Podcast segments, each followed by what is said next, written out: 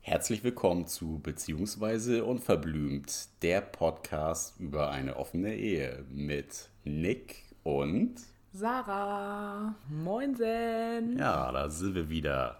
Eine neue Folge. Und heute wollen wir euch auch nochmal wieder einen kleinen Einblick in die Vergangenheit geben.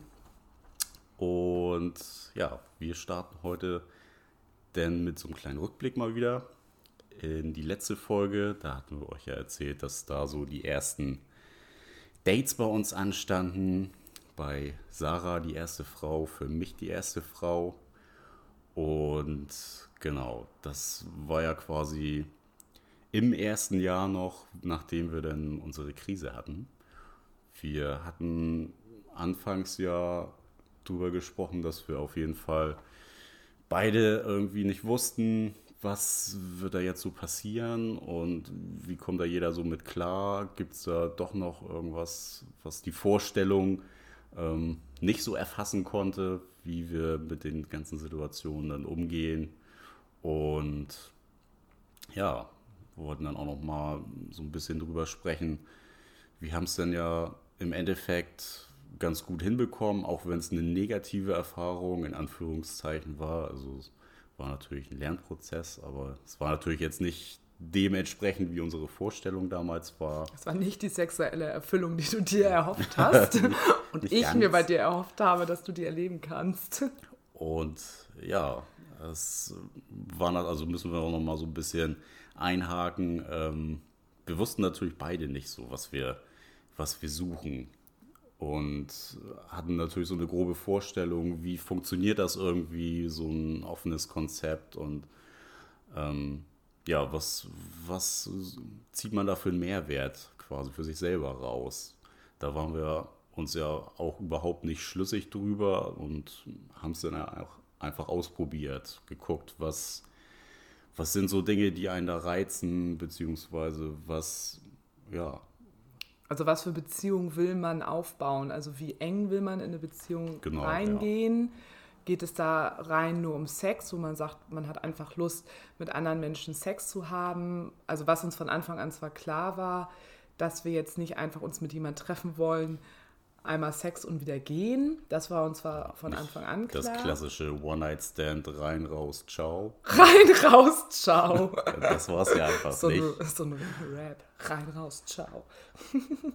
nee, genau, das war uns von Anfang an klar, dass wir das eben nicht wollten. Und was mir nämlich auch in dem Zusammenhang einfällt, wir hatten zum Beispiel jetzt auch nicht so eine Absprache, dass wir uns nur einmal mit jemandem treffen dürfen. Genau. Das ne? haben wir ja jetzt auch erfahren, dass viele zum Beispiel solche Regeln haben, dass man sagt, man darf sich nur ein- oder zweimal mit jemandem treffen. Das hatten wir jetzt nicht, aber wussten halt nicht, wie tief wollen wir einfach in Beziehungen reingehen, wie viel Kontakt wollen wir zu den Leuten dann auch haben außerhalb der Dates. Da mussten wir erstmal gucken, ja, was uns da erfüllt. Ja auch, wir wussten ja auch gar nicht, lässt sich überhaupt jemand auf sowas, auf was Tieferes ein als ähm, ja, so eine Affäre oder Freundschaft plus, wie man es auch nennen möchte, das, ja, da hatte man ja einfach gar kein Gefühl für, wie, wie ist denn so die Tendenz bei Männern, bei Frauen, ähm, wenn man jetzt in so einem Kontext miteinander agiert, dass man da doch ein bisschen mehr Gefühle zulässt, dass man da eher auf Distanz bleibt, macht man irgendwie auch noch so andere Unternehmungen zusammen, fährt man in Urlaub, alles Mögliche. Ne? Mhm. Das war ja was, was wir gar nicht wussten und wo wir auch nicht wussten, so, ja, ist das überhaupt was für uns oder nicht?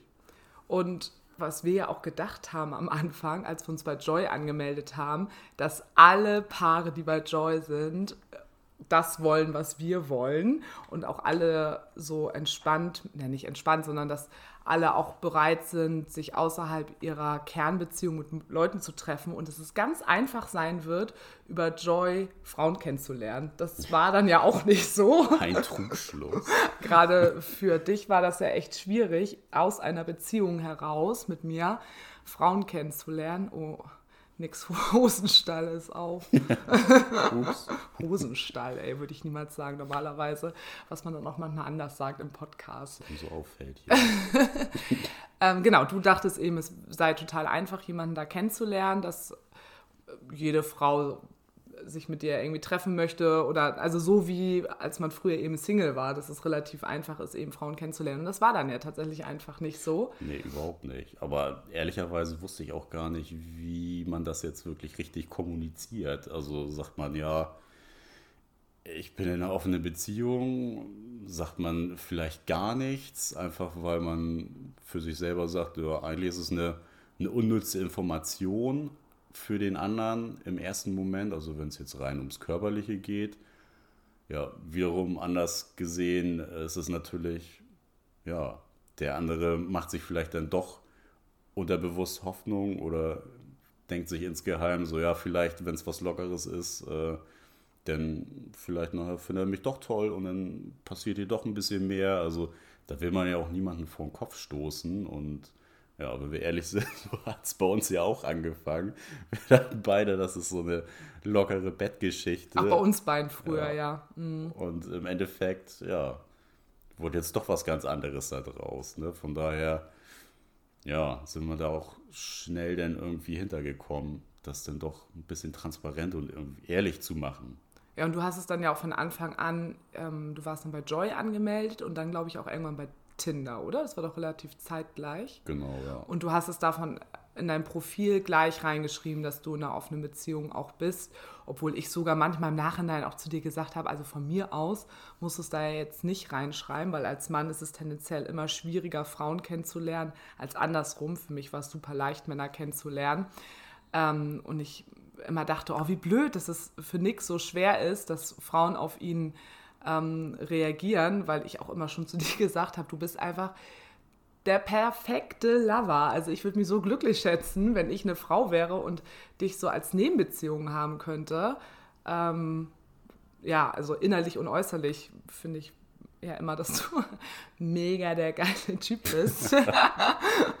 ähm, ja, und deswegen habe ich immer gedacht, ja, du musst es jetzt nicht unbedingt da reinschreiben, aber trotzdem haben wir uns beide dafür entschieden, nee, also wir sind total ehrlich miteinander und wir wollen auch weiterhin mit allen Menschen in unserer Umgebung und die wir kennenlernen, transparent und ehrlich sein, dass wir es dann auch immer dabei belassen haben, dass du es von vornherein eben auch überall stehen hattest. Also ich ja auch, aber für mich ist es ja sowieso nicht so schwierig. Ja, das, im Endeffekt wäre es ja, da hätten wir uns ja selber verleugnet. Ja, ne? Also genau. Also auf der einen Seite ähm, Offenheit und äh, dieses nach außen gehende suggerieren und bei solchen Sachen dann unehrlich zu sein, was ja sowieso grundsätzlich irgendwie bei uns gar nicht nach dieser Beziehungsöffnung Thema war. Ähm, ja, das, das hat überhaupt nicht, hätte nicht funktioniert, auch bei uns nicht. Ne? Nee. Eigentlich wollten wir gar nicht so ausführlich über diese Date-Geschichten sprechen heute. Ne? Also wir gerade wieder hängen geblieben. Also jetzt, wenn wir aber gerade dabei sind, kann ich aber noch mal kurz erzählen, was echt spannend ist. Ähm, bei mir hat sich das zum Beispiel mit dem Date-Verhalten nochmal, also dass es leicht ist, Männer kennenzulernen, tatsächlich nochmal verändert. Und zwar die ersten vier Jahre, ja, die ersten vier Jahre, wo wir polygam gelebt haben, waren wir ja noch nicht verheiratet. Und da hatte ich das überall stehen in meinem Profil. Ich lebe in einer offenen Beziehung. Und da hatte ich einen recht hohen Ansturm quasi an Männern, die mich dann irgendwie auch kontaktieren wollten und mich kennenlernen wollten. Und dann haben wir letztes Jahr geheiratet und dann habe ich mein Profil umgestellt und reingeschrieben, dass ich in einer polygam Ehe lebe. Und da hat sich das dann nämlich tatsächlich nochmal verändert, dass mich schon tendenziell etwas weniger Männer angeschrieben haben. Also das hat man nochmal gemerkt, dass auch da die Leute von außen denken, oh, jetzt ist sie sogar in einer Ehe. Ich glaube, da ist dann eher so der Gedanke, okay, das ist jetzt wirklich was ganz, ganz Ernstes bei ihr. Da habe ich jetzt doch nicht so Interesse vielleicht dran. Und als ich noch offene Beziehungen stehen hatte, kann ich mir vorstellen, dass viele das vielleicht noch nicht so ernst genommen haben, dass die dann einfach, man macht sich ja sofort ein Bild, auch bei ne, Tinder, Joy, wo man auch unterwegs ist, dass Männer da noch gedacht haben, ja, die hat da vielleicht irgendwie sowas Lockeres, ach, da kann ich mich dann ja auch mit drauf einlassen. Aber seitdem da Ehe steht, hat sich das schon verändert. Das ist echt spannend, wie dann eben die Außenwirkung ist. Ja, ich glaube, viele verstehen auch einfach die offene Beziehung als, ja, okay, das... Äh der hat oder die hat vielleicht jemanden da und das ist halt so eine lockere Geschichte mhm. und definieren das in, in einer Grundidee gar nicht als Beziehung, sondern als, ich glaube, eher so, so ein Freundschaft-Plus-Ding. So. Die sind irgendwie so Genau. Best Buddies, die gehen mal ins Kino oder essen zusammen was und äh, Vögeln dann. vögeln halt miteinander, aber im Endeffekt ist das nichts Festes und jeder kann irgendwen anderes haben und die Ehe suggeriert da, glaube ich, eher nochmal dieses eingefahrene. So, Da müssen okay, wir das, erst heiraten, damit die Leute uns ernst nehmen. das war eigentlich der Grund. Nur deswegen haben wir Ja. geheiratet. Aber wir hatten ja auch immer Schwierigkeiten mit dem Wort offene Beziehung. Also sowieso, was für ein Label gibt man sich selber? Offene Beziehung, Kernbeziehung, Ankerbeziehung, äh, polygame Beziehung. Also es ist, fällt uns ja bis heute schwer, dass wir es eigentlich gar nicht so gerne mögen, dass wir uns selber so ein Label aufsetzen. Was sind wir denn jetzt? Gerade weil es jeder anders versteht. ähm, ja. Also, Man merkt schon, man muss die, den Leuten es einfach immer noch mal erklären. Aber irgendwas muss man da ja gefühlt immer hinschreiben. ja, irgendwas, also, ne, umgangssprachlich ist offene Beziehung ja das gängigste, dass jemand weiß, okay, äh, das, was jetzt hier zwischen uns beiden entstehen könnte, wäre nichts Exklusives. So, ne? Das ist ja die Kernaussage des Ganzen und da muss man ja fairerweise sagen, das ist so gesellschaftlich so weit verbreitet, da kann eigentlich zu 98 Prozent jeder was mit anfangen.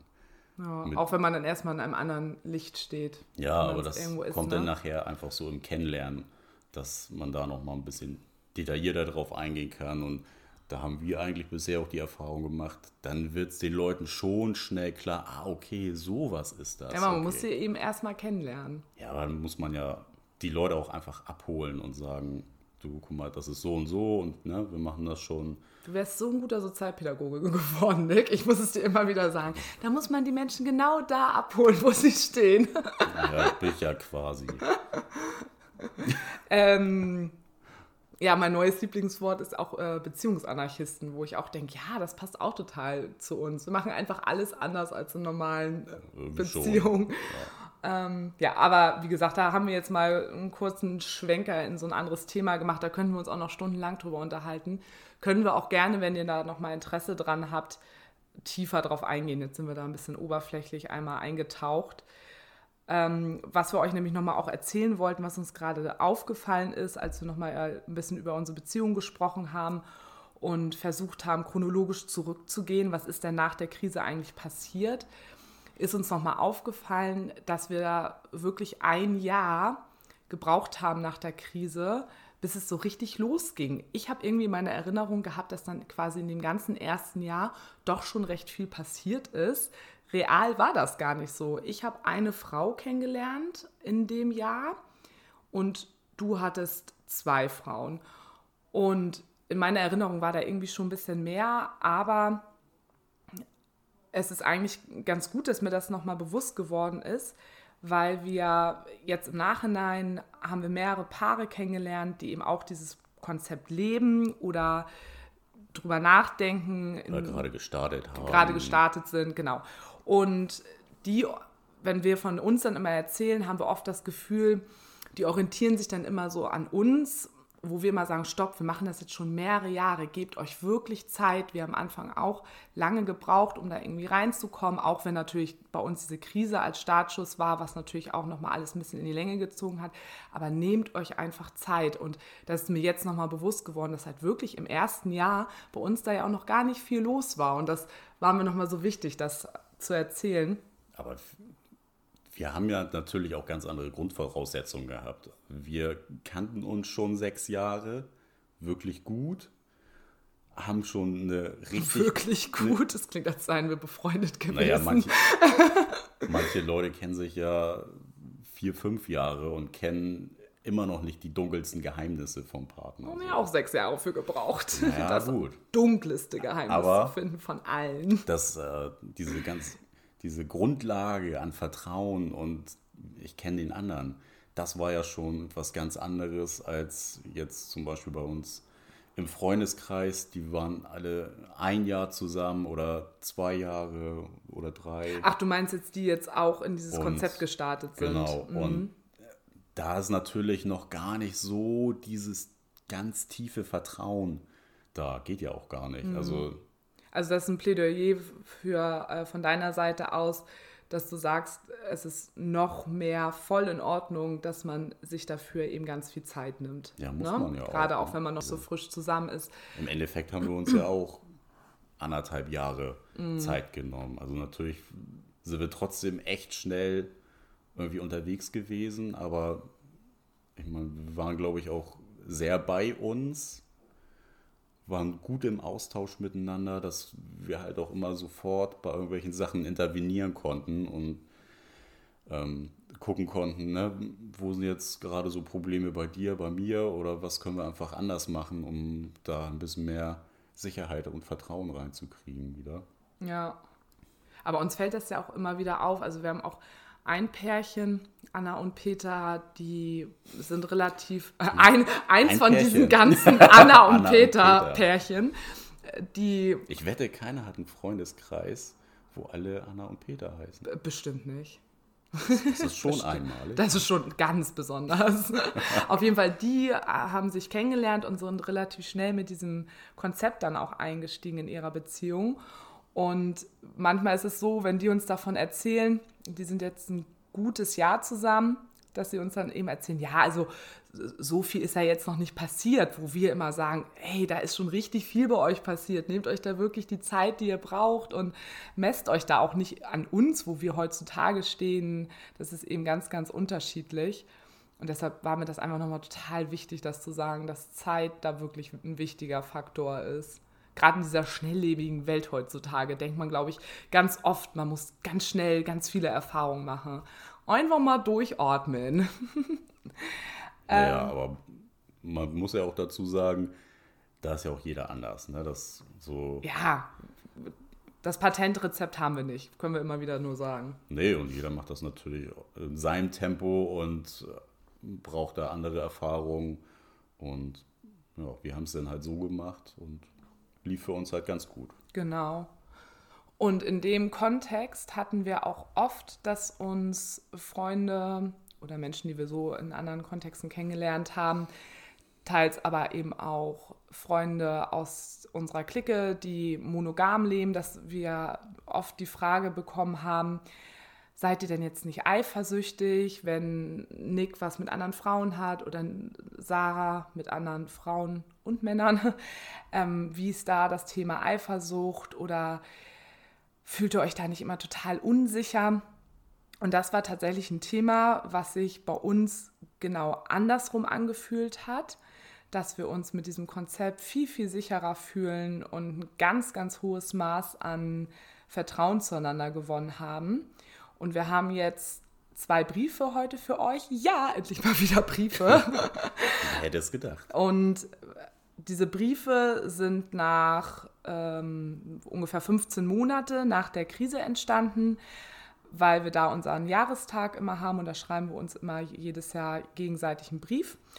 Und da finde ich, ist das nochmal spürbar, wovon ich eben gerade gesprochen habe. Und wir werden euch diese beiden Briefe jetzt einmal hintereinander vorlesen und ich würde sagen, startest du mit deinem Brief?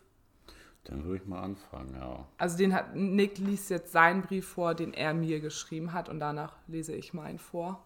Also ne, nochmal 15 Monate, muss man dazu sagen. Und ja, behaltet euch nochmal im Kopf, was wir worüber wir gerade gesprochen haben.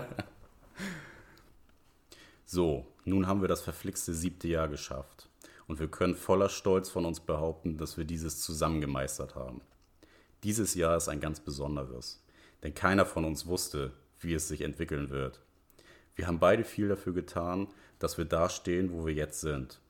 Wir haben ganz neue Seiten an uns kennengelernt und vor allem haben wir viel über uns gelernt. Ich bin wirklich stolz auf uns und auf das, was wir geschafft haben. Und ich glaube, dass das, so wie wir es gemacht haben, genau richtig ist und sich auch genau richtig anfühlt. Ich hätte mir nie erträumen lassen, dass wir nach diesem Jahr einen so großen Schritt machen würden und schon gar nicht so einen in diese feste Richtung. Was mir aber wiederum gezeigt hat, dass der Mensch, in den ich mich damals verliebt habe, vom Grund her dennoch der geblieben ist, wie ich ihn kennengelernt habe. Es ist trotz alledem immer noch nicht ganz einfach für mich, diese ganze neue Situation zu akzeptieren. Sich daran zu gewöhnen, trifft es aber eher. Auch wenn es schwierig ist, kann ich mich auf dich verlassen und finde den nötigen Halt und das Verständnis, was ich brauche. Ich freue mich tierisch, jetzt mit dir und bald mit dem Hund, unsere eigene kleine Familie in unserem neuen Heim zu haben. Und weitere lustige, spannende, aufregende Tage, Stunden, Minuten, Sekunden mit dir zu verbringen. Denn ich weiß einfach für mich, dass du der, die richtige Mensch, Partner an meiner Seite bist. So, das war mein kleiner Brief und jetzt liest Sarah nochmal ihre Variante vor. Ihre Variante. beginnt genau. Also wir müssen nochmal dazu sagen, vielleicht, äh, wir schreiben uns unabhängig voneinander die Jahresbriefe. Also wir sitzen da nicht zusammen. Also es wusste halt auch keiner inhaltlich, was der andere schreibt. Okay, das ist meistens so. bei Briefen so, aber wir haben da jetzt keinen ja, Kriterienkatalog, ja, wo wir sagen. Da, wir haben da nicht explizit drüber gesprochen. Ne? Also ich finde das nochmal, nochmal, also wir haben den gleichen Stand gehabt. So, man wird es gleich nochmal. Man wird es jetzt hören. gleich hören, was äh, Nick sagen möchte. Für Nick. Das verflixte siebte Jahr haben wir überstanden. Obwohl es sich für mich nicht unbedingt als verflixt anfühlt. Ich würde es für mich als ein Jahr bezeichnen, wo wir sehr an dem anderen gewachsen sind.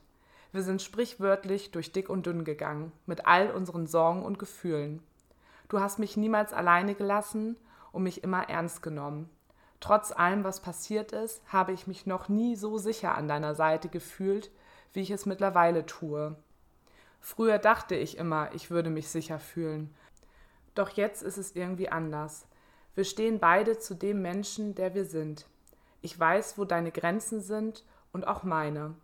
Und wenn diese einmal nicht deutlich sind, dann kann ich mich auf dich und mich verlassen, dass wir darüber sprechen können und einen Weg finden. Nick, du bist für mich ein unglaublich beeindruckender Mensch. Du gehst so bedacht und reflektiert mit dir und unserer Beziehung um.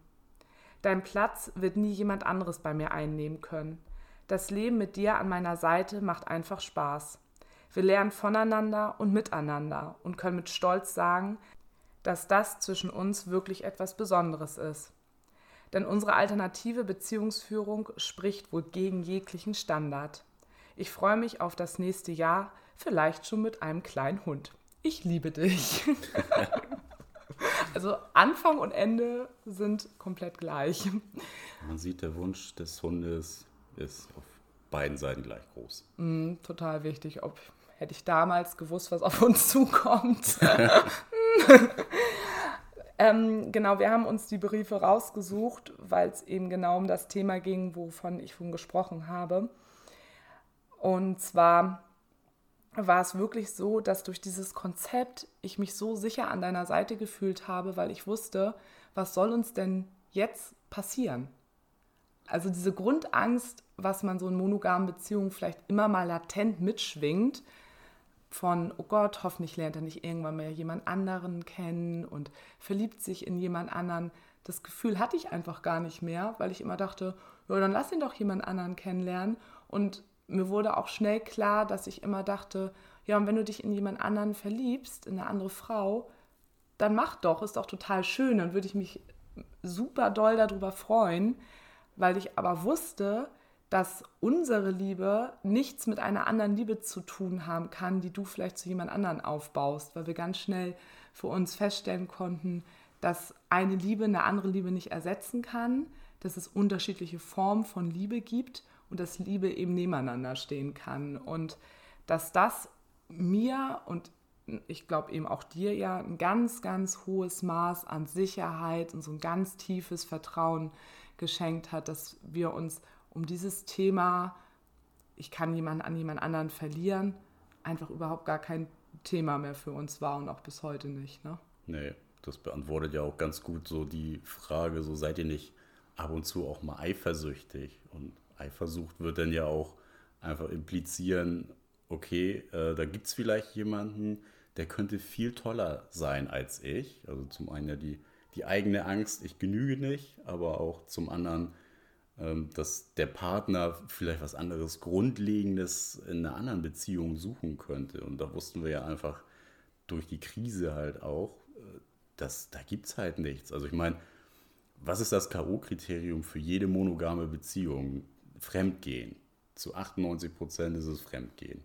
So, und äh, ich meine, wir haben uns denn ja quasi schon gegenseitig beschissen. was, soll, soll da jetzt noch passieren? Was soll da noch passieren? Ne? Ja, das war für uns ja total klar, was könnte uns jetzt noch so krass erschüttern, dass wir sagen würden, okay, es macht keinen Sinn mehr, die Beziehung weiterzuführen, weil diesen Punkt gab es nicht, auch, also weder in der Vorstellungskraft noch in irgendwas anderem. Und es musste ja auch keiner von uns Angst haben, ich weiß aber auch gar nicht, vielleicht sucht er ja doch irgendwas Grundlegendes anderes in einer anderen Beziehung, weil wir sonst als Team fungieren und genau wissen, wo sind die Stärken und Schwächen von, vom Partner und auch genau, was wir an dem anderen lieben. Und dass ganz viele andere Komponenten, sei es jetzt mal banal gesagt, äh, Sarah ist mega unordentlich und ich bin voll der ordentliche Typ. So. Und das ist aber für unsere grundlegende Leben schön wär's, ne? Wenn einer von uns so schön ordentlich ja. wäre.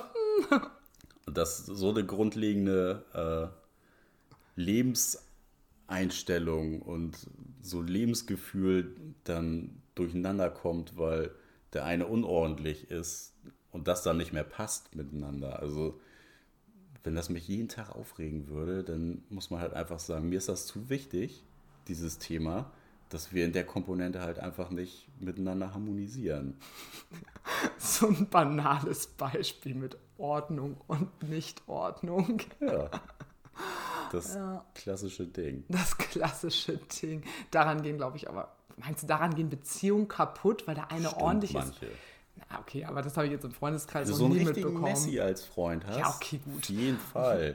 Und du selber bist so ein, ich desinfiziere alles und. Also ein Hypochonder. Und musst den ganzen Tag aufräumen. Ja, okay, gut, aber so eine Leute finden, glaube ich, auch gar nicht so zueinander. Naja, nee, da finden eher die gleichen ne? Leute zusammen. so wie wir. Macht bloß nicht unsere Schränke auf. wir sind die Messi-Fraktion. Nein, das klingt ein bisschen falsch. Bei uns sieht es immer äußerlich total, also nicht total, sondern gemütlich aus und ordentlich, aber man darf einfach nicht die Schränke aufmachen. Dann kriegt man kaputte Füße, weil alles rausfällt und wir nie irgendwas wiederfinden. Weil, das ist auch oh, nicht ganz richtig dramatisier das nicht so. Ja, weil ich letztens die Küche aufgeräumt habe und dann wieder ein bisschen Ordnung ist. äh, gut, äh, einmal vom Thema wieder weg.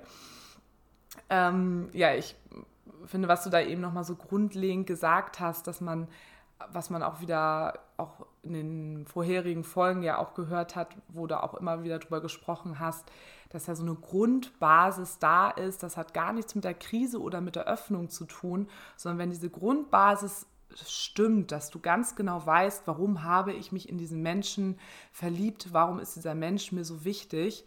Wenn da eine Basis ist, die sehr groß ist, sehr fest ist, unantastbar für einen selbst ist, dann ist natürlich klar, dass man sich nicht einfach in jemanden anderen verliebt, um den anderen zu ersetzen. Ne? Und diese Grundidee ja auch von uns, dass Liebe eben nebeneinander stehen kann. Also wenn du dich jetzt auch in eine andere Frau verguckst, was ja auch schon passiert ist und ich mich auch in einen anderen Mann äh, verliebt habe, da hatten wir nie Probleme mit. Also da habe ich mich immer eher für dich gefreut, weil ich das so schön finde, dass du nochmal bestimmt andere Gefühle für jemand anderen entwickeln kannst, weil du fühlst ja für Anna anders als für mich. Mhm. Und das ist ja erstmal was Schönes, dass du noch so Gefühle, die du anders bezeichnen würdest, da für dich entdecken kannst und spüren kannst. Aber ich weiß so genau, dass das, was du zu mir spürst, dass das eben was ist, was einmalig. Ich, ja, das einmalig ist. ist. Jedes Gefühl ist einmalig. Also jeder. Du liebst ja auch deine Mutter anders als deinen Bruder oder deine Schwester. Genau, aber du liebst alle. Ne? Ja. So wie ich auch immer sage, man liebt ja auch, wenn man, also wir haben zwar ja keine Kinder, aber wenn ich Kinder hätte, wüsste ich auch, ich würde ja auch beide Kinder lieben, aber ich liebe die unterschiedlich, weil es unterschiedliche Menschen schon sind. Also das ist so immer wieder das, wo wir immer auf das äh, gleiche Thema kommen oder auf den gleichen Nenner kommen. Jeder Mensch ist so unterschiedlich, deshalb ist auch jedes Gefühl, was sich zu einem Menschen entwickelt, immer unterschiedlich. Und wenn man das einmal begriffen hat und dann auch nochmal begriffen hat in diesem, also in diesem Polykontext, dann hat man gar nicht mehr ein Gefühl von, kann ich ihn jetzt irgendwie verlieren an jemand anderen? Also das begleitet uns einfach nie. Wir haben uns da nur Gedanken drüber gemacht, weil uns das oft Menschen gefragt haben. Na, aber für uns war das einfach nie ein Thema, weil wir in dieser Grundidee immer schon so klar waren. Ja.